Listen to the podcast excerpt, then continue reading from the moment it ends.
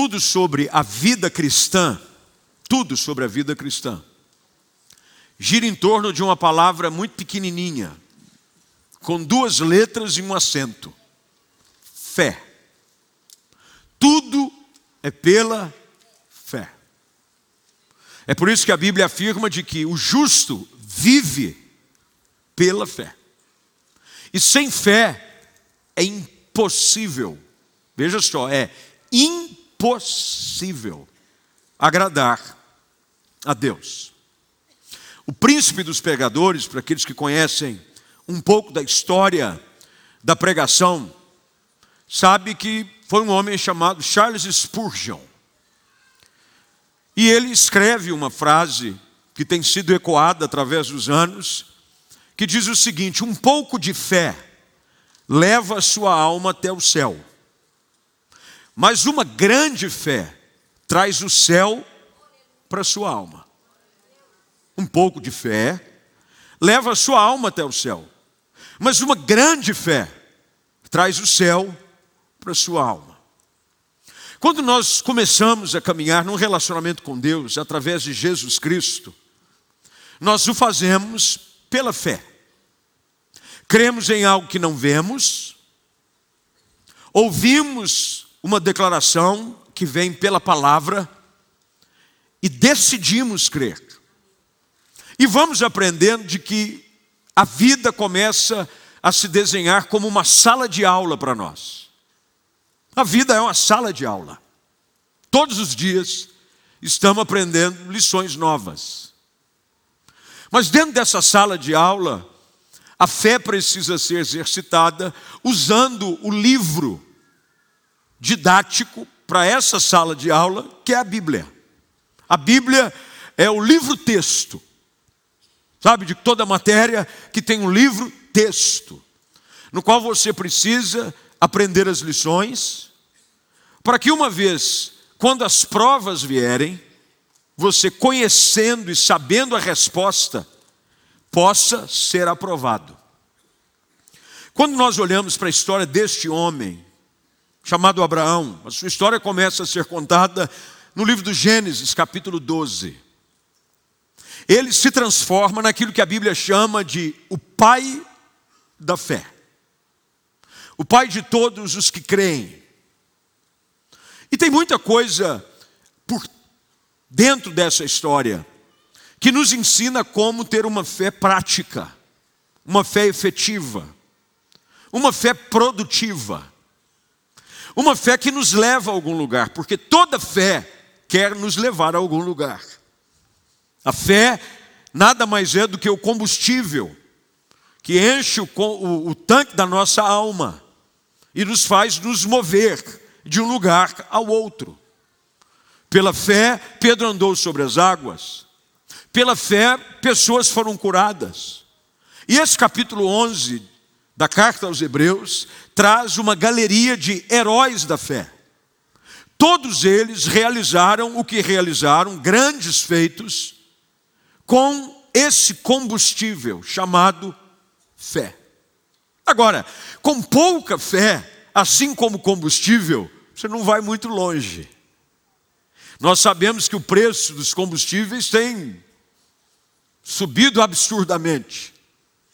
E quando você coloca um, um pouquinho de combustível, vamos dizer aqui de uma forma, vou botar, antigamente você falava dezão, agora vintão, vai para dar aquela você não espere colocar 20 reais no combustível de um carro, por mais econômico que ele seja, para fazer uma viagem daqui ao Rio de Janeiro. Você não vai chegar. Portanto, o que nos leva a longos percursos, a longas distâncias, é a nossa fé. Eu conversava com um querido irmão aqui, que logo que chegou, ele veio me contar um testemunho, e ele usou uma expressão no testemunho que contou, o Marcos está aqui, e ele citou isso. A fé do tamanho de um grão de mostarda. Jesus está dizendo: a fé é tão poderosa que, por mais pequena que ela seja, ela pode fazer grandes coisas. Você pode dizer a um monte: arranca-te daqui, lança-te ao mar, vai acontecer. Mas você precisa de uma fé sólida, Uma fé que não é algo acidental. Ninguém começa a crer acidentalmente. Eu decido crer. Quando Jesus chega em Betânia, na casa de Lázaro, Marta e Maria, ele faz uma pergunta a ela: Se crerdes, verás a glória de Deus. Ele afirma. Mas depois ele faz uma pergunta: Crês? Eu preciso escolher crer. O que eu acredito é o que muda a minha realidade, a minha fé, as minhas convicções, as minhas crenças. E a fé é algo que move este homem para se transformar neste ícone da fé durante toda a história das Escrituras. Abraão é aquele que sai em direção a algo que ele não sabia para onde ia, num relacionamento com Deus que ele pouco conhecia, mas que ele decidiu crer. E conosco não é diferente, nós somos chamados a crer. O que mais define um crente é porque ele crê. A palavra crente é porque ele crê. E ele deve crer naquilo que é efetivo sobre a sua vida. Jesus Cristo. É a nossa fé em Jesus Cristo que nos leva a viver coisas sobrenaturais. Se você não acreditar que Cristo é o Filho de Deus, que ele foi levado à cruz do Calvário, e que ele deu a sua vida em seu lugar, e que ele pagou o preço dos seus pecados, você vai continuar em condenação. Porque o que nos mantém em condenação, preste bem atenção no que eu vou te dizer, não são os nossos pecados.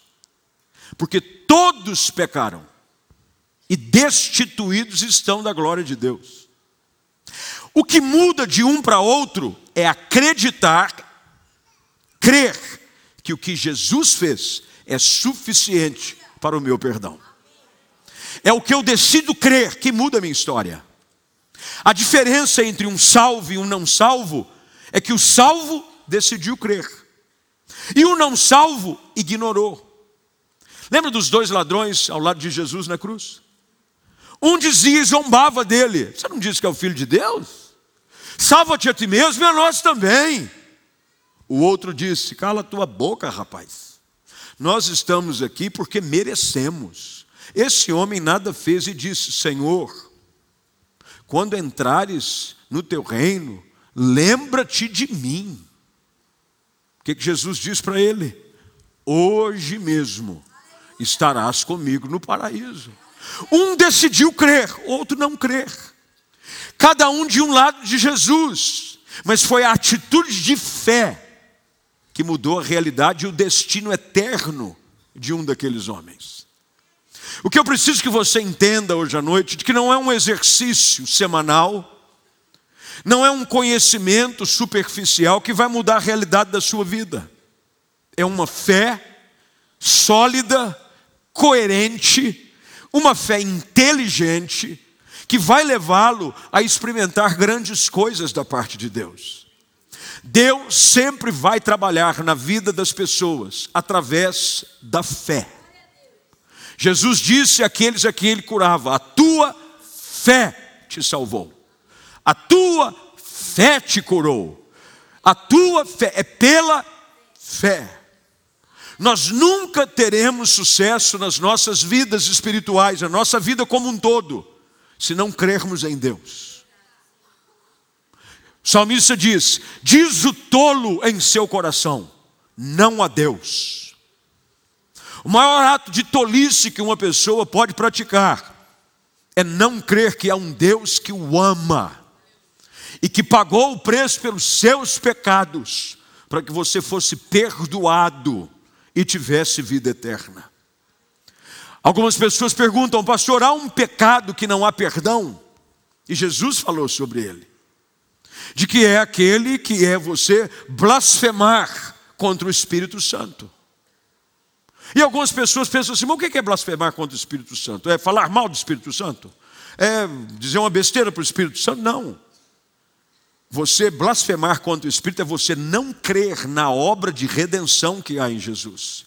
É o Espírito Santo ministrar o seu coração. É num culto como esse, num ambiente de adoração, de pregação da palavra, de oração, você sentir a presença de Deus, a convicção do pecado, reconhecer que é pecador, reconhecer que a tua vida está uma bagunça e você escolher sair daqui do mesmo jeito. É pela fé. Pela graça, sois salvos, mediante a fé. É mediante a fé. Como é que eu preciso então produzir essa fé que muda a realidade da minha vida? Talvez hajam pessoas que entraram por aqui ou conectaram pela transmissão do culto online dizendo: Pastor, eu tenho dificuldade em crer. Não se sinta o maior de todos os pecadores com essa afirmação. Os próprios discípulos pediram para que Jesus aumentasse a fé deles. Bem, se a fé pode ser aumentada, ela pode ser diminuída. É um princípio básico da antítese de um raciocínio comum. Eles disseram: aumenta-nos a fé. Como é que eu aumento a minha fé? De que forma a minha fé pode se transformar numa fé poderosa? Havia uma canção que cantava-se antigamente nas reuniões, principalmente de oração, dizia assim: A minha fé é poderosa pela graça de Jesus. Quem conhece essa aí? Essa é do fogo. O reteté já virou no girar e o pessoal já rodava o paninho. E uma fé poderosa. Como é que nós aumentamos a nossa fé? Como é que um homem como esse, Abraão, um homem velho, casado com uma mulher velha e estéril, decide sair em direção a um lugar para onde ele não sabia qual era. E mesmo levando em conta o seu corpo amortecido, como Paulo escreve aos Romanos, ele decidiu crer contra a esperança. Não guiado pelas evidências, pelo momento econômico, político do país, não pelo momento da saúde, pelas questões sanitárias, mas movido pela fé. E o leva a chegar a essa realidade. Um pai de uma nação numerosa, como as estrelas do céu e as areias da praia. Como? Como é que a fé pode tirar um homem sem futuro, sem descendência, sem esperança? E o levá-lo a um lugar de reconhecimento, a ponto de se transformar na grande referência para todo aquele que decide crer. O que é que ele fez? O bom é saber de que a Bíblia não esconde segredos de ninguém. Tudo aquilo que eu e você precisamos saber para uma vida espiritual sadia, a palavra de Deus nos ensina. Nós não crescemos porque não conhecemos a Bíblia. Quanto mais você conhece a Bíblia, mais segredos ela vai te revelar. A Bíblia é um livro para todos, está aberto a todos. Quanto mais você mergulha na palavra, quanto mais você se apaixona pela palavra, mais ela lhe conta os seus segredos. A Bíblia nos conta qual foi o segredo de Abraão, e é sobre eles que eu quero falar rapidamente nessa noite, bem didático, bem preciso, mas eu espero que seja fonte de inspiração para a sua vida, para que a partir de hoje haja um antes e depois na sua história, para que você saia daqui transbordando de fé, crendo no impossível, enxergando o invisível e tocando no intangível, pelo poder que há no nome de Jesus. Então, se você puder, anota, sublinha, eu vou te guiar no próprio texto. O primeiro segredo que moveu o coração deste homem para uma caminhada de fé cada vez maior é de que ele decidiu ouvir a Deus. Sabemos, e aqueles que têm um pouquinho mais de vivência na vida espiritual, sabem de código salteado o texto sagrado que afirma de que a fé vem pelo ouvir e ouvir a palavra de Deus. Abraão foi chamado. A nossa fé, ela é movida e alimentada pela palavra de Deus. É a voz de Deus que alimenta a minha fé. Todas as vezes que eu estou com o tanque vazio, é a voz de Deus que enche o meu coração de fé. Abraão ouve a voz de Deus, e quando lemos sobre Abraão no livro do Gênesis, vemos repetidamente, lemos na sua história, de que há uma expressão usada continuamente, que é a palavra do Senhor veio a ele. Deus fala conosco. Deus fala conosco, mas ao contrário daquilo que acontecia antigamente, a voz de Deus não é mais um fenômeno sobrenatural. Porque no Antigo Testamento, antes de Cristo, o Verbo encarnado, a palavra encarnada, habitar entre nós, as manifestações da voz de Deus eram esporádicas e de manifestação sobrenatural. Você pega Deus falando com Moisés, numa sarça. Não era em todo lugar que você viu uma sarça pegando fogo e uma voz vindo de dentro dela, chamando a pessoa pelo nome. Você tem Saulo na estrada para Damasco. Quando ele cai diante de uma luz que chama pelo seu nome. Você tem Simão Pedro que quando está preso, vê um anjo. Deus fala de diversas formas, e eu creio que Deus continua a falar da maneira como lhe apraz. Mas não há dúvida nenhuma que essa norma, para nós hoje, não é tão comum. Ninguém diz assim, rapaz, eu estava ouvindo uma voz. De repente eu estava no banho ouvi uma voz alta. Flávio, Flávio, lava direito esse sovaco. Não, não é. Não pense você que haverá uma voz que virá com um efeito sonoro, com grave alto. Hoje eu e você temos muito mais privilégios do que os profetas e os pais da fé tiveram no passado. Como assim, pastor? eu e você temos acesso à voz de Deus todos os dias. Todos os dias. Ah, houve um hiato.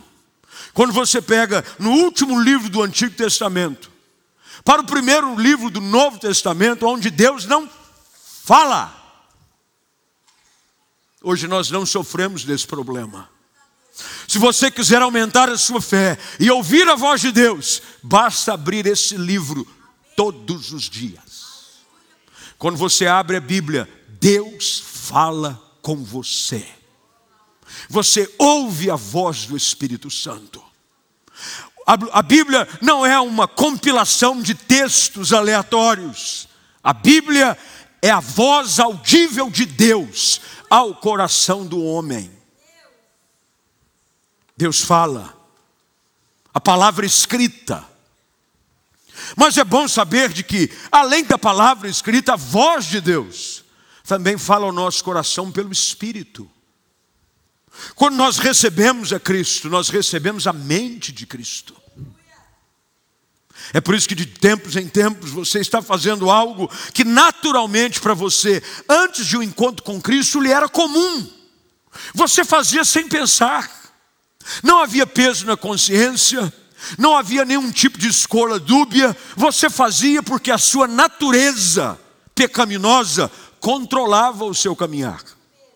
Mas depois que você encontra Cristo, a voz de Deus começa a falar o seu coração.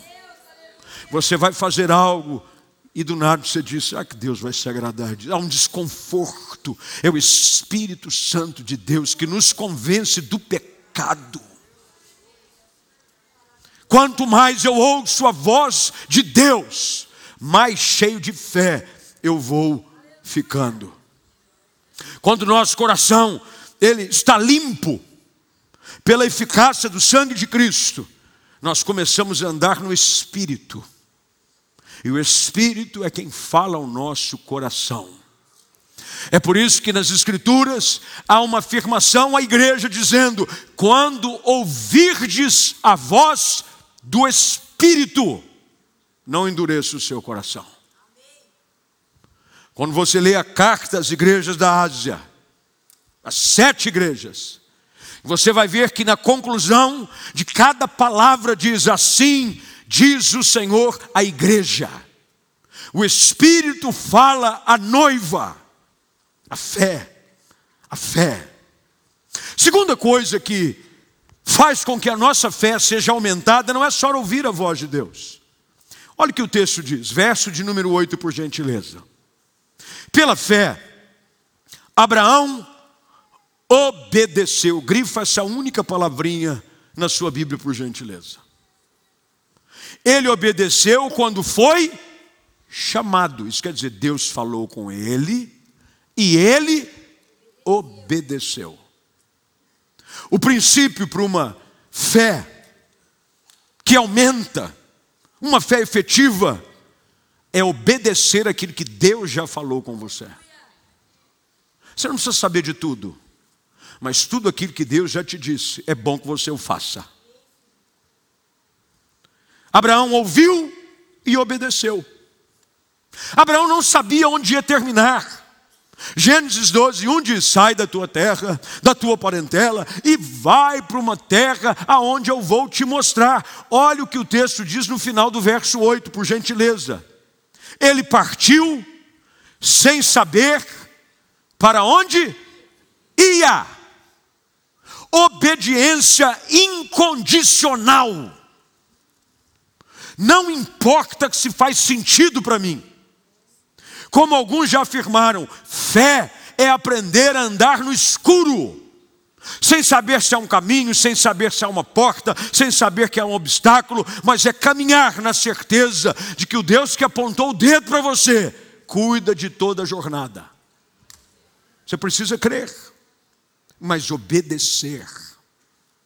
Abraão entendeu, não é da minha conta. Sabe qual é o nosso problema? Você quer que Deus te dê detalhes.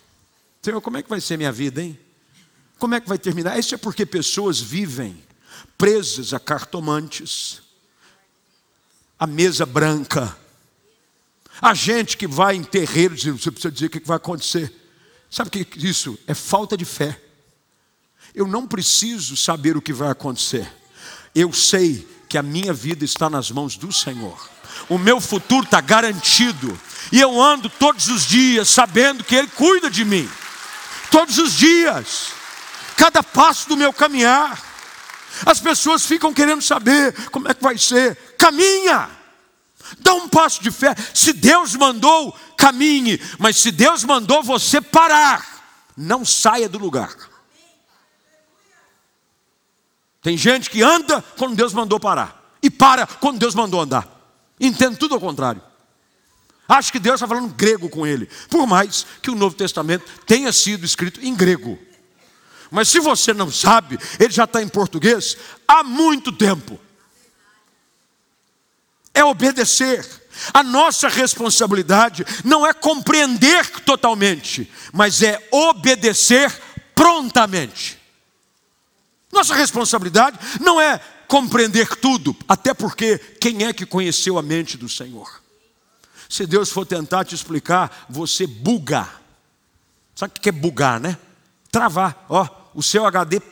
Deus vai começar a te explicar. Você vai dizer, meu, não estou entendendo nada. Eu falei, por isso, crê somente. Crê somente. Crê somente. Foi isso que ele disse para Jairo: Olha, fica tranquilo, crê somente. Crê somente. Ande pela fé, obedeça. Abraão deixa tudo que conhecia e amava, a casa dos seus pais, a sua parentela, o seu lugar de segurança, e decide obedecer.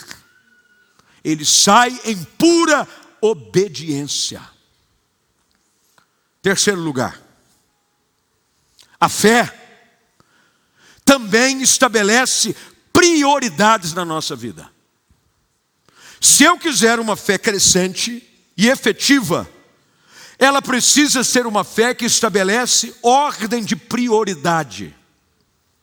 Não é à toa que o verso de número 9 diz: Mesmo quando chegou à terra que lhe havia sido prometida, viveu ali pela fé.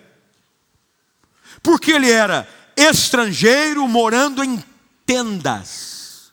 Deixa eu te explicar por que está a palavra tenda. Porque a gente sabe muito bem que tenda é uma habitação temporária. A fé coloca você com alvo na eternidade. Tem gente que quer viver pela fé e quer montar de alvenaria, faz baldrame, Aqui é uma linguagem um pouco mais de construção, mas baldrame é aquela base que você faz antes de construir a casa. Faz um baldrame, levanta tijolo, faz parede dupla, reboco de três dedos. Não, é aqui. A fé estabelece prioridade. O nosso mundo, deixa eu dizer uma coisa para vocês: o nosso mundo não é aqui. Enquanto estamos aqui, nós caminhamos pela fé, mas o nosso destino tem que ser conhecido e buscado, e mais do que buscado, desejado. Abraão estava na terra prometida, mas era uma terra temporária. Nenhuma bênção dessa vida se compara à bênção da eternidade. Se a nossa vida, e Paulo escreve isso aos Coríntios, se resume apenas esse momento transitório, nós somos os mais infelizes de todos os homens. A fé, ela precisa estabelecer uma prioridade.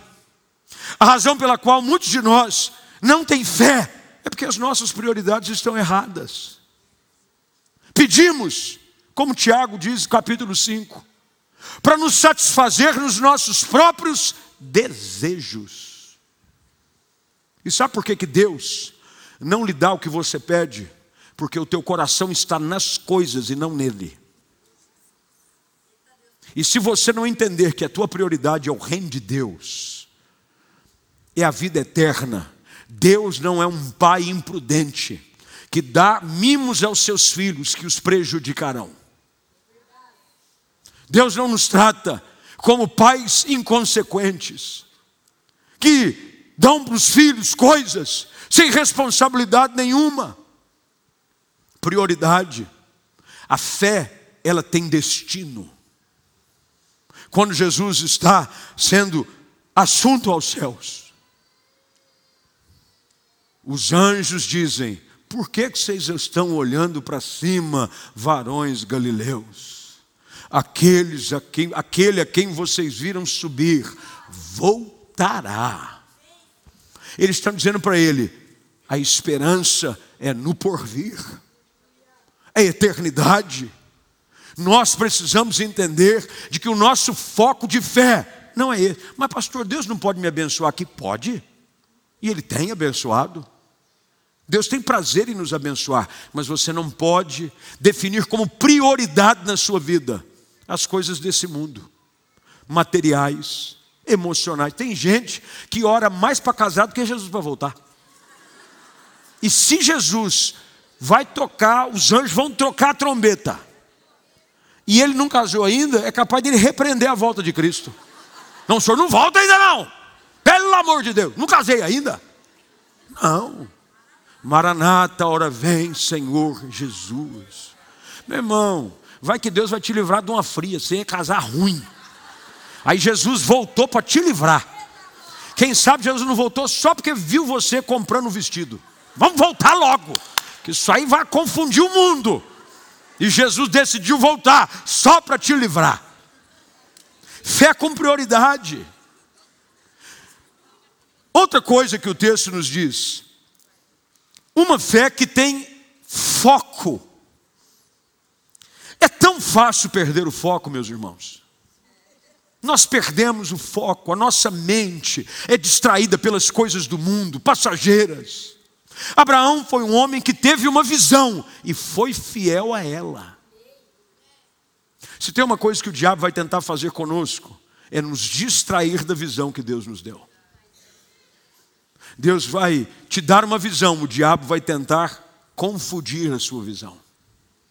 Abraão manteve os seus olhos crendo que veria o invisível. Ele não via nada, há uma promessa. Passam-se 25 anos e nada. Mas ele decidiu crer. Mas houve um momento na sua caminhada que ele perdeu o foco. Irmão, uma distração gera confusão. Ele foi cair na conversa da mulher, a mulher riu. Um anjo vem e diz: Não, vai ter um filho. Ela riu. E ela tenta fazer algo fora da visão de Deus. Arruma uma mulher para ter filho com o marido dela. Nasce um menino que não é a promessa de Deus. Para de tentar arrumar saída para aquilo que Deus disse que faria na sua vida. Aí você fica aí tentando arrumar sarna para coçar.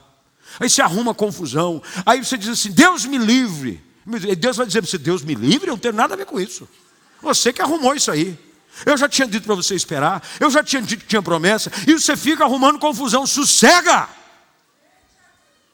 Muitos crentes hoje vivem uma vida que tudo que os leva a caminhar é apenas aquilo que vem. Você tem que ver. Se você não vê, você não faz nada. Isso não é viver pela fé. Fé é colocar a sua visão como uma direção clara de Deus. É caminhar pela fé. Nunca olha para cima, está sempre olhando para os lados. Quando Abraão estava, num momento, já é Gênesis capítulo 15, ele começa a dizer: o herdeiro da minha casa vai ser Eliezer, o Damasceno. Deus manda ele sair da tenda onde ele estava e dizer: Olha as estrelas do céu. Diz: Olha para cima. Você está muito preso nesse seu mundinho, dentro dessa sua tenda pequenininha. Deixa eu te levar para fora e mudar o seu foco. Levanta os olhos. Creia de que tudo aquilo que Deus disse a seu respeito vai acontecer. Vai acontecer, eu creio. Mas não estou vendo nada. E daí? Não importa o que eu estou vendo agora, o que importa é o que eu verei pela fé. Eu verei pela fé. Quarto lugar, acho que é quarto, quinto, já perdi até a conta. É o quinto. Você põe o número que você quiser. Vigilância. Uma fé crescente, uma fé que aumenta e que produz resultados, é uma fé que guarda o coração. Meu irmão, o diabo vai guerrear contra a sua fé. Uma fé que não foi testada é uma fé que não pode ser confiável. Você acha que todo produto que lança no mercado não é testado antes? Você já viu essas provas de carro? Já deve ter visto o vídeo que o cara testa o impacto de um carro. Hoje há uma lei que os carros novos todos têm que sair com airbag. Você acha que é o seguinte: o cara vai lá, ah, bota um airbag aí. Vamos testar? Não precisa, rapaz. Testar para quê? Tudo que se torna seguro foi testado antes. A nossa fé precisa ser provada. Uma fé que não foi provada, você não pode confiar nela. Eu posso saber da teoria. Vamos supor que você está aqui hoje e precisa de uma cirurgia cardíaca. E eu disse, eu li tudo sobre cirurgia cardíaca. Fui na biblioteca, pesquisei no Google. Eu sei, olha, eu li tudo, tudo. Eu sei como é que pega o bisturi. Eu li, eu assisti os vídeos. Todos. Aí você vai perguntar para mim: quantos pacientes você já operou? Eu vou dizer, nenhum. Mas você vai ser o primeiro. Você operar comigo? Meu irmão, nem se você tivesse muita fé. Nem eu ia operar comigo. Normalmente você busca pessoas experimentadas, gente que passou pela prova. A fé precisa ser provada. Nós cantávamos aqui cada vez que a minha fé é provada. Tu me dás a chance de crescer um pouco? Fé provada nos faz crescer. Mas você precisa guardar o seu coração. Deus coloca a fé de Abraão à prova. Nossa fé está sendo colocada à prova. Quando Deus falou alguma coisa para você, parece que vai tudo acontecer ao contrário. Deus disse: esse ano vai ser um ano de bênção para você. Chega agora em julho, você não viu nada. Deus, eu não sei se o senhor, que calendário o senhor segue aí no céu. Mas só para lhe informar, nós já entramos no segundo semestre. O senhor só tem seis meses. Seis o senhor já perdeu. Mas só estou lembrando, aí para o senhor ficar esperto. Eu não sei se tem um despertador aí no relógio do senhor, que hora que vai acontecer minha bênção. Nós vamos ficando escravos dos dias que vão passando e que nada acontecem. E a nossa fé vai sendo provada, meu irmão, nem sempre é fácil. Nem sempre será fácil. Só porque nós temos fé, não significa que nós teremos, não teremos problemas. Pelo contrário. Creio. Crê. Vamos ver se você crê mesmo. Aí Deus vai te colocar numa situação. Lembra de três jovens hebreus, Sadraque, Mesaque, Abdinego. Tem uma estátua que o rei fez, vocês vão ter que se prostrar diante dela. Não me prostro. Ah, mas quem não se prostrar vai ser lançado na fornalha de fogo ardente, que o rei mandou acender para cozinhar geral. Eles são levados porque são dedurados. Olha, estamos dizendo aí que não vão se prostrar. Eles chegam diante do rei e dizem: Se o Senhor quiser livrar-nos, Ele nos livrará. Mas se ele não quiser também, não tem problema. Uma coisa é certa: nós não nos prostraremos diante da estátua que o Senhor fez. Eles vão, Deus podia ter livrado eles antes? É claro. A Bíblia diz que ele move o coração do rei na direção que lhe apraz. O coração do rei diz: não, é verdade, vocês não precisam se prostrar, não. O rei, pelo contrário, mandou aquecer a fornalha sete vezes mais. Chega na porta da fornalha, a Bíblia diz que os soldados que foram lançá-los foram queimados, tamanho era o calor da fornalha. Deus não podia vir com a brisa tipo let it go, apagar, aparecer a Elsa do Frozen, apagar, é ou não é? E apagar tudo. O que, que Deus permite? Com que os três sejam jogados mas eles permanecem fiéis. E de repente, quando olham para dentro da fornalha, vem um quarto homem. E a Bíblia diz que nem a roupa deles ficou cheirando. Meu irmão, você faz um, uma fogueirinha. De, de repente, no lugar, você faz um churrasco, você tem que trocar a roupa. Porque fica uma catinga. Sete vezes mais porque a fé deles foi provada. Uma fé provada, que suporta toda e qualquer aflição, é uma fé produtiva. Último lugar, fica de pé. Versículo 11. Pela fé, até mesmo Sara, embora estéril e idosa, pôde ter um filho. Ela creu que Deus era fiel para cumprir a promessa. Último lugar, se você quiser ter uma fé que muda a tua realidade, que perdoa os seus pecados, creia que Deus sempre cumpre o que Ele promete. Fé é isso. A Bíblia diz que se você ter fé, você não pode duvidar, porque senão você é como a onda do mar. O que a onda do mar faz? Ó. Tem gente que a vida dele está assim: creio, não creio, creio, não creio. Vai, não vai. Agora vai, agora não foi. Não foi, agora vai. E ele fica assim na fé dele. A Bíblia diz que nós não somos daqueles que retrocedem, nós somos da fé. E o povo da fé caminha para frente, dizendo que aquilo que Deus prometeu vai se cumprir.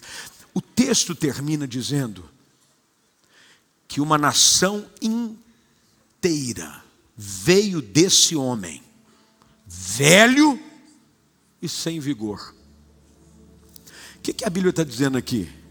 Que a fé não depende dos seus recursos. Fé não é o que você pode fazer, fé é o que Deus tem poder para fazer. Um homem velho e sem vigor.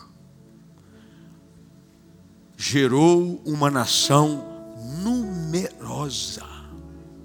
Fé é isso. É crer que por mais que eu olhe e veja a minha incapacidade, a minha impotência, a minha ineficiência, a minha falta de recursos, eu sei que não é pela minha força, é pelo poder de Deus. E se Ele disse, vai acontecer. Se Ele disse que pode perdoar os seus pecados hoje, Ele pode.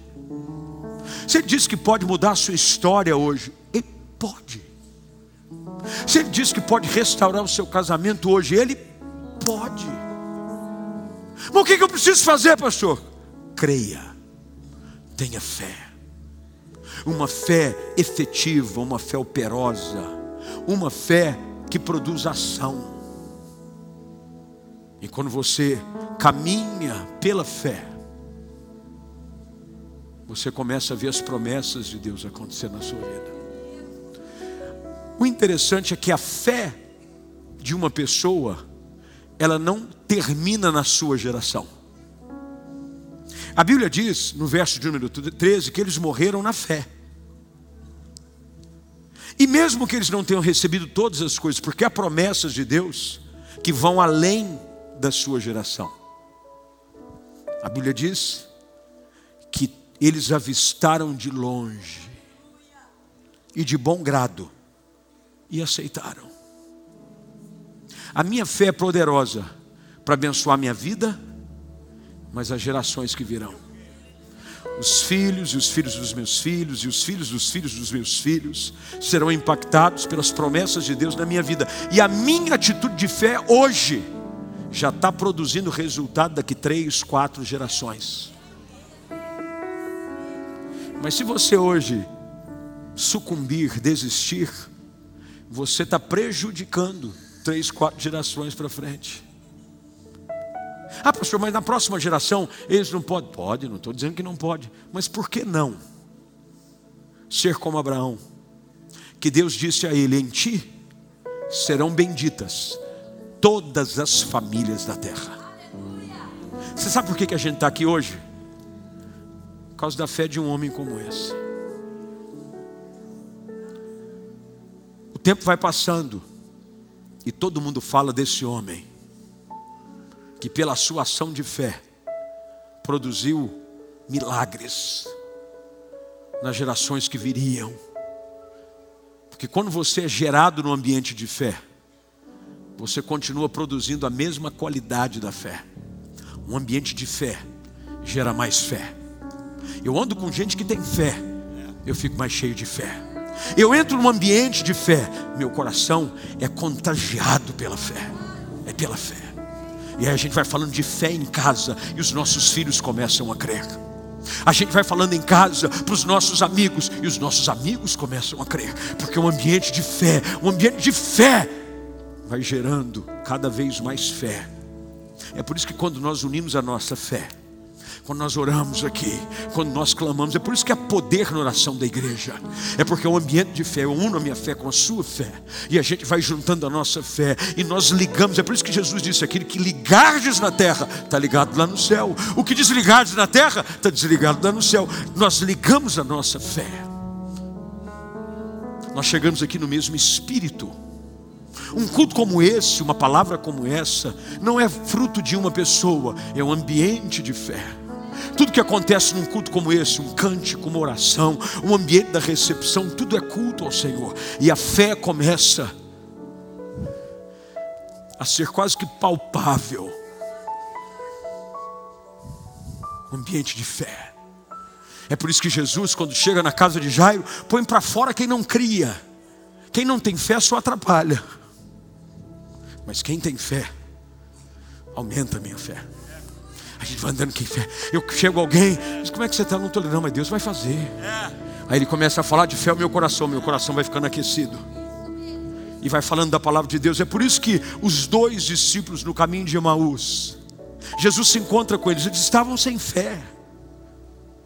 Jesus se apresenta e começa a conversar. Que vocês estão indo para Emaús? Você não soube? Você é o único que não sabe dos últimos acontecimentos em Jerusalém. Mataram lá o mestre. E nós estamos desanimados, nós estamos sem fé. E a Bíblia diz que enquanto eles caminhavam, Jesus falava com eles sobre a palavra. E a Bíblia diz que depois que eles reconheceram quem ele era, disseram: não foi à toa que quando ele falava, o nosso coração queimava. O nosso coração queimava. O que Deus quer hoje é produzir uma fé no seu coração, que te leva a crer que não há impossíveis para Ele que não há pecado que ele não possa. Não importa o que você fez, onde você passou, não há gente velha demais, não há gente no pecado demais que ele não possa mudar, transformar, realizar. É fé. É dizer, eu creio que hoje é o dia do milagre, hoje é o dia da salvação, hoje é o dia da restauração. Eu creio que é hoje, é hoje, é hoje, é hoje que Deus vai operar um milagre na minha vida.